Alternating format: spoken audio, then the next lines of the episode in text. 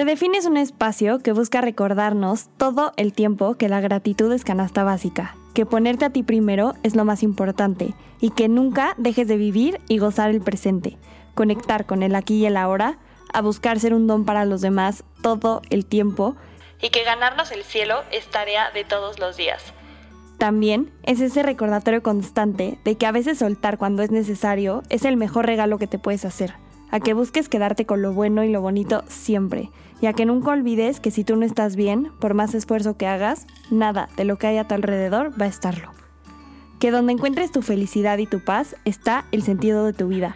Ah, y que la vida es tan fácil como manejar en el segundo piso con los vidrios abajo y cantando a todo volumen Sentirme vivo de Manuel. Te invito a pasar un ratito conmigo. ¿Te quedas?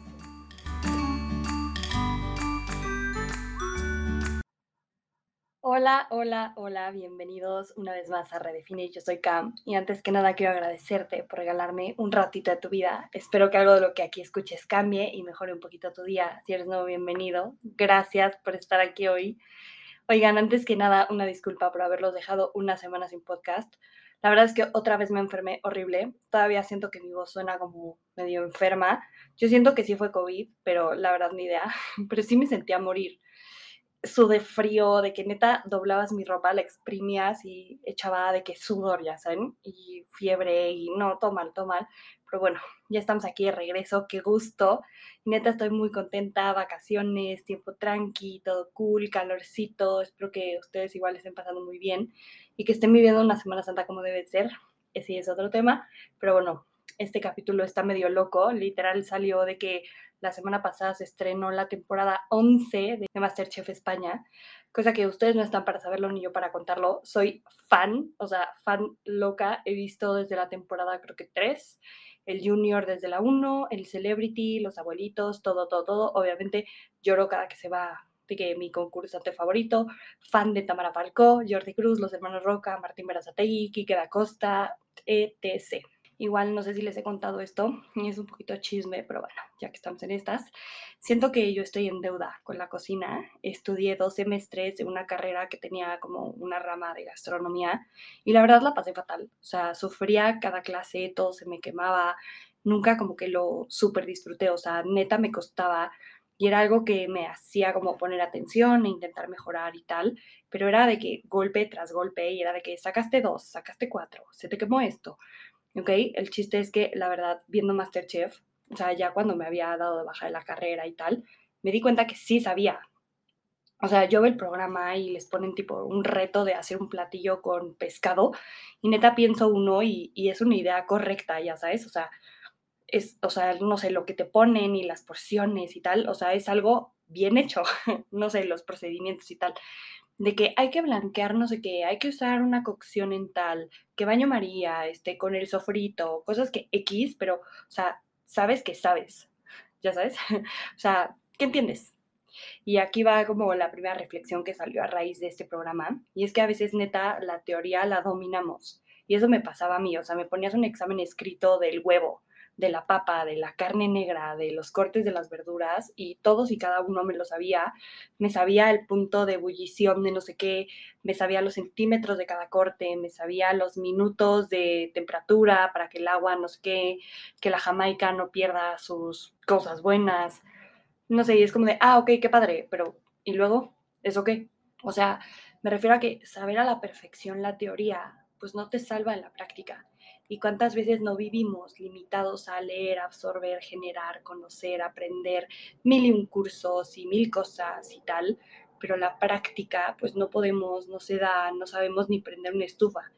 Y, chance no son una estufa, o sea, de que vemos Grey's Anatomy y sabemos perfecto cómo hacer la maniobra de no sé qué si alguien se está ahogando, pero pues güey, o sea, el día que un niño se está ahogando al lado de ti, por supuesto que ni te atrevas a hacerla, porque no sabes.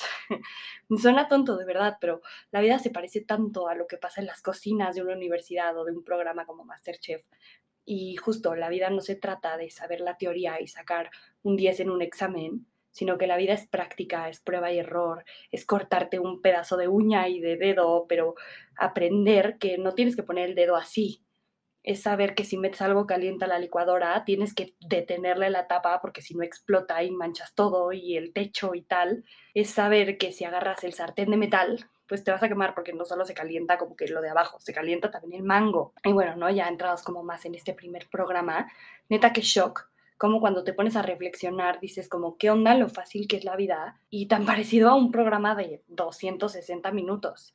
Y está cañón porque, a ver, mucha gente va y se presenta al casting y todo, y muchos como que ya llegan con un plan en mente y un platillo y tal, y avanza la vida y pasan como que a la segunda etapa y ya es cuando Pepe, Samantha y Jordi como que platican con ellos y prueban como que otro plato.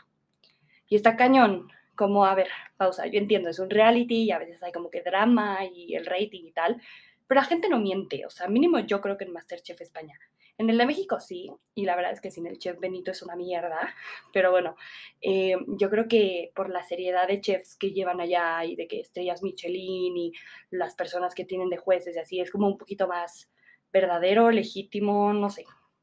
Bueno, el chiste es que de verdad, como que cuando les preguntan quiénes son y qué hacen de su vida y así, pues mucha gente como que vive una vida normal, ¿no? O sea, no falta el que es abogado, el que hace ejercicio, el que es taxista, bla, bla, bla, pero también está el que no conoce a sus papás, el que la vida, que el dinero, que las drogas, que salió de la cárcel, qué tal. Y lo que a mí me impresiona es que hay gente que a pesar como de su situación y de lo que ha vivido y de lo que los rodea, como que siempre tienen una sonrisa y, y neta se les vibra en la voz y en los ojos y tal, ¿no? O sea, no es una actuación, que tú los ves, no sé, como que presentando un plato felices, contentos, ilusionados por la vida. Y justo yo lo veo como ese recordatorio de que, güey, ¿qué sentido tiene enojarnos? ¿Qué sentido tiene amargarnos? Y va mucho de la mano como que con lo que hablábamos con Carlos hace dos semanas. Y chance por eso me brinco, como que lo tengo fresco, con que qué fácil es tener una sonrisa en la cara, qué fácil es ser feliz, qué fácil es ser resiliente, qué fácil es que algo tan simple como cocinar te ponga esa ilusión en la cara y quieras salir adelante en tu vida a pesar de todo lo que has vivido, sentido o experimentado. Otra cosa que me brincó mucho es la cantidad de gente que usa la frase o como que el término de que cocinar es lo que más feliz los hace y que ahora quieren hacerlo toda su vida. Y suena como algo común, pero cuando ves a las personas que lo están diciendo, son personas de 32 años, de 47 o de 50 años que son abogados, en trabajan en marketing, son taxistas, este, o sea, de todo tipo. Y siento que está cañón, porque a veces pensamos que lo que decidimos a los 18 para nuestra vida, pues es lo que va a ser y ya nos fregamos y es justo el camino que vamos a tener que seguir de por vida porque pues ya lo agarramos. Y justo por eso nos amargamos, porque lo que hacemos no nos hace felices. Y siento que esto es el clarísimo ejemplo de que no importa si tienes 10, 15, 20 o 50, todos los días puedes empezar a decidir cosas para ti, para tu bien, para tu paz, para ser feliz y para vivir la vida haciendo lo que realmente quieres hacer. Y que neta nunca es tarde, como igual lo vemos mucho en estos castings, ¿no? Que la señora de 70 años o un papá de dos niñas de 45 te dice, hago tal cosa de mi vida, pero mi sueño es cocinar, mi sueño es poner un restaurante, mi sueño es tal. Y hoy decido hacerlo realidad y cumplirlo y lo hacen sin importar nada y neta, la cara que tienen, la sonrisa, la paz que se les ve, pues yo creo que no tiene precio. Y que todos deberíamos aspirar a vivir algo así, a vivir cumpliendo sueños, sin importar la edad que tengamos. Igual, tipo, cuando empiezan estos castings de que llevan su topper con unas enchiladas de la receta de la abuelita y lo prueban y tal, llegan a darles como que su cuchara de que pasaron a la siguiente fase, es como de wow, o sea, ese gozo, ese sentirte pleno, ese sentirte que hiciste algo bien, sentirte como que el camino a lo que quieres se va abriendo y a ver, existe una posibilidad de que no pases, de que te echen, de que no te escojan, de que se te queme el salmón en el mero momento, pero lo único que en ese momento importa a los que reciben su cuchara es eso. Es festejar, es abrazar, es hablarle a alguien para compartir su cuchara, reírse, no soltarla, abrazarla y decir, güey, en este segundo estoy pleno. ¿Por qué no podemos hacer lo mismo con nuestra vida? Porque vivimos agobiados por el mañana y que mañana el jefe me va a pedir más cosas y mañana el novio va de antro y me va a poner el cuerno y mañana mi mamá no me va a dar dinero y mañana el coche ya no va a prender y mañana ya no voy a tener gasolina y mañana va a llover y mañana esto y mañana aquello. Y güey, ¿por qué no empezamos a vivir más el ahorita? El hoy, el en este momento, el estoy nos cuesta muchísimo y creo que si lo viviéramos más conscientes y presentes como si estuviéramos recibiendo nuestra cuchara, la vida sería súper diferente. Y esto igual va mucho de la mano con lo que decía Carlos. Compartir el triunfo como todos cuando les dan su cuchara o su delantal. Aunque no conozcas al de al lado, aunque chance solo hayas compartido, no sé, un par de días o un par de horas, aunque nada, o sea, todos los que rodean a esa persona que está viviendo algo increíble, lo abrazan, lo celebran, lo felicitan.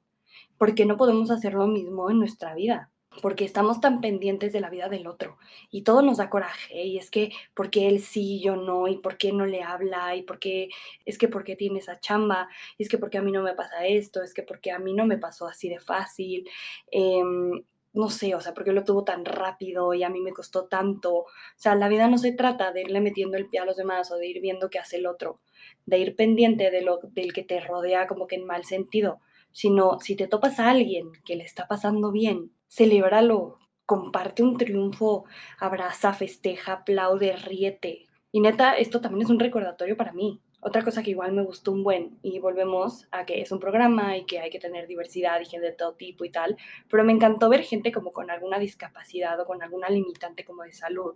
Y justo te das cuenta al escucharlos hablar y contar un poquito de su historia, que realmente hay gente que sin importar lo que tenga, sus problemas, su historia, pues puede y es válido ir a buscar y cumplir un sueño y demostrar que se puede. Y entonces ahí dices, si ellos pueden, ¿por qué yo no?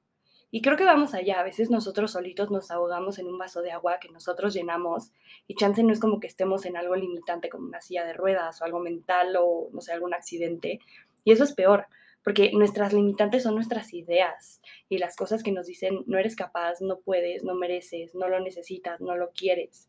Y si le dejamos el poder de mandar en nuestra vida a esas cosas, te juro que nunca vas a salir del hoyo en el que tú solito te estás metiendo. Y creo que esta sí es como la similitud más parecida a la vida. Y es que hay de todo. En Masterchef hay gente que sabe cocinar, gente que no sabe cocinar, gente que solo sabe hacer postres o que solo sabe hacer un arroz, hay gente que quiere aprender y otros que simplemente pues quieren mejorar y todo fluye, todo fluye porque hay de todo y así es la vida. No tienes que ser experto para dar un sí importante en tu vida, no tienes que ser experto cocinando para entrar a Masterchef, pero tampoco tienes que ser un experto en leyes para decidir estudiar derecho, no tienes que ser experto en running para apuntarte a correr un medio maratón, no tienes que ser experto en bailar para bajar TikTok, no tienes que ser experto en ser novio para salir con un niño. No tienes que ser experto en Biblia para ir al Santísimo y hablar con Jesús. No tienes que ser la persona perfecta para poder compartir tu historia. Y creo que así como en Masterchef es en la vida, no podemos vivir buscando esa perfección para decir un sí, que nunca va a llegar. Nunca vamos a estar preparados. En la vida se aprende a través de la práctica de leer, sí, pero también de cocinar y de cagarra y de que te explote la licuadora y de cortarte, de que se te queme un huevo pochado y de que un día te toque barrer todo lo que tiraste y un día te pases de sal y se eche todo a perder y de tener toppers songueados en el refri. Y sí, la vida se parece mucho a la cocina, pero también en buen sentido. Aprender a cocinar para los demás, compartir una mesa con gente que quieres, la primera cucharada de esa sopa de cebolla calientita con queso, un acai bowl después de una clase de ejercicio, carnitas asadas con tu familia, un pastel de tres leches, aprender a cocinar la cosa más rara pero rica y reírte mientras haces una pasta con tus amigos, probar una papa hashi que esté toda cruda y un día comer así, o sea, vivir padrísimo y comer deli con vinito y otro día de que un paquetaxo pero con drinks padrísimos y de todo, ¿no? O sea, un día quesadillas fritas, un día carnitas y otro día la ensalada más rica del mundo es una reflexión medio rara, pero de verdad quería compartirla porque son cosas tan sencillas que a veces se nos olvidan y a veces podemos encontrar estos recordatorios en cosas del diario como en un programa. O sea, ¿cuántas veces hemos visto gente que semana tras semana tiene mandil negro y está en eliminación? Y eso también los hace mejorar, ¿no? O sea, practicar semana a semana de que me voy a ir, voy a perder, no sé qué, y hacer mil y un platillos, pues también los van preparando para llegar a una final y saber más cocciones, ¿no? De nada sirve estar en el balcón ocho programas porque no practicas, ¿sabes? Y también como que vulnerarnos y disfrutar estar en ese mandil negro.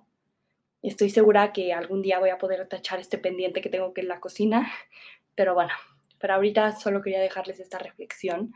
Y de verdad, como es súper simple compararnos con un programa que vemos semana a semana. Literal, la vida es muy fácil y hay que hacernosla lo más fácil posible.